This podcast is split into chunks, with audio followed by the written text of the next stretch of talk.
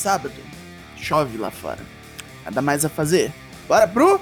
Traps, traps, traps. Quem vos fala é Douglas Jung do Four Corners Wrestling Podcast. E o lance é passar para você que ouve o que rolou no SmackDown de 30 de outubro em 6 minutos. Bora!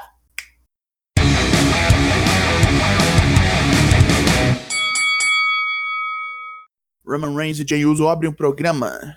Jay ainda não quer aceitar Roman como líder, dizendo que quase matar Jimmy Uso no Hell in a Cell foi um golpe sujo de cobra. Paul Heyman diz que ele pode espernear o quanto quiser, mas ainda assim perdeu. Roman proclama que explorar pontos fracos é obrigatório para um campeão. Berrando Eu te odeio para o primo, Jay tem até o fim do programa para se conformar e aceitar o seu destino. E ele ainda tem que enfrentar Daniel Bryan por uma vaga no time SmackDown do Survivor Series essa noite. Mas antes. Luta 1: Kevin Owens contra Dolph Ziggler. A primeira qualificatória entre o nosso gordo maravilha e a peste metida Rockstar, que vem ao ringue acompanhado de Robert Roode. Quando Owens começa a ter alguma vantagem, Ziggler o joga para fora do ringue e distrai o juiz para que Roode possa ajudá-lo. Porém, o juiz vê e o expulsa do ringside. Foi pego no ato. Vendo que não vai ter ajuda externa, Ziggler aperta o passo e ataca com tudo, conseguindo até converter uma tentativa de pop-up powerbomb num Famouser. Mas Owens logo menos executa um stunner e passa o carro no galego. No backstage, Adam Pearce é importunado por Natália, Billy Kay e Bianca Belair sobre quem devia ser parte do time feminino do SmackDown no Survivor Series. Pierce decide que as três vão se enfrentar e quem vencer já está dentro. Simples, não? Logo após, um segmento de entrevista com Lars Sullivan e Corey Graves é exibido. Não vou falar disso.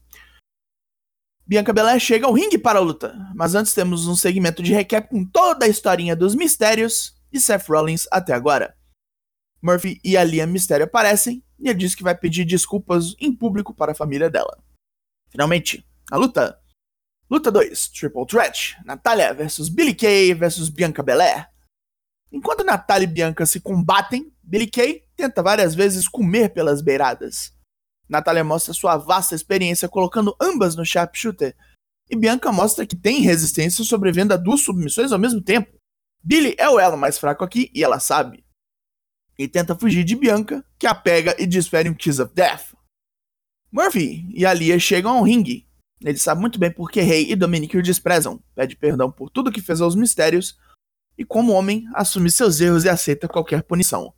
Sua resposta não vem, e ele implora mais vezes por perdão. Seth Rollins é quem aparece, e diz que aceita o discípulo de volta. Os mistérios jamais o perdoarão, e com razão.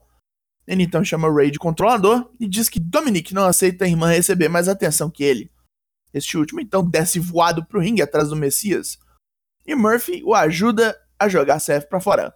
Mas a aliança acaba aí. E logo eles também brigam. Raven Kent bate nele e pai e filho preparam um 619. A Lia interrompe e diz que não quer que machuque um homem que ela ama. É, é nisso que deu. Puta merda. Até beijo teve. Caralho, tá difícil hoje.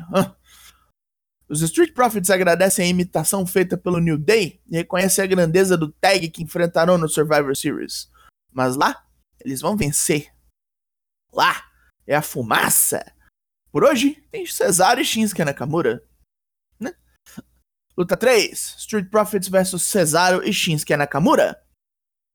Uma luta parecida com os últimos embates entre eles, os, os Profits têm certa vantagem, mesmo com golpes pesados de Nakamura e Cesaro, que quase ganharam com um duplo joelhão, seguido de Gut Wrench Power Bomb em Dawkins. Depois de Cesaro tentar uma cadeira elétrica em Dawkins, Nakamura é deixado numa posição desfavorável e pego numa combinação de Superplex mais Frog Splash. Fim da linha. Sami Zayn no backstage confirma sua luta com o campeão estadunidense Bobby Lashley no Survivor Series. Ele nos lembra de que um campeão intercontinental na teoria, é muito mais do que um campeão estadunidense.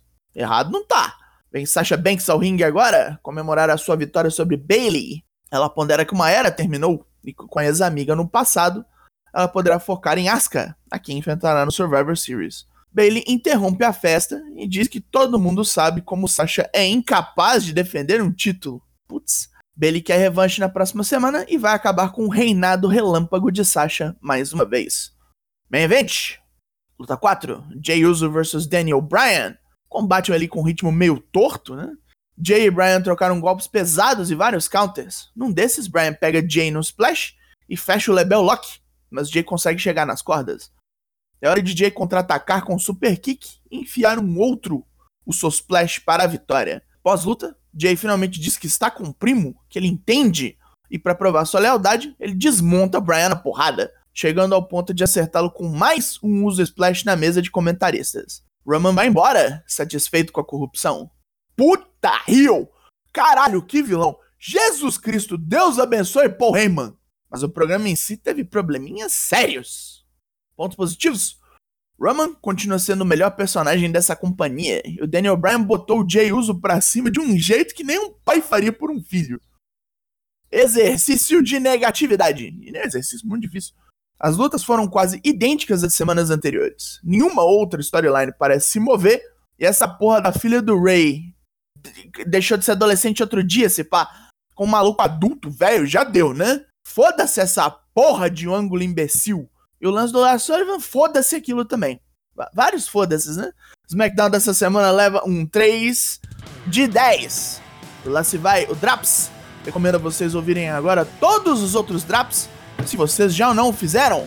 Meu nome é Douglas Jung, nós somos o Four Corners Wrestling Podcast e eu volto semana que vem. Logo mais tem mais e até!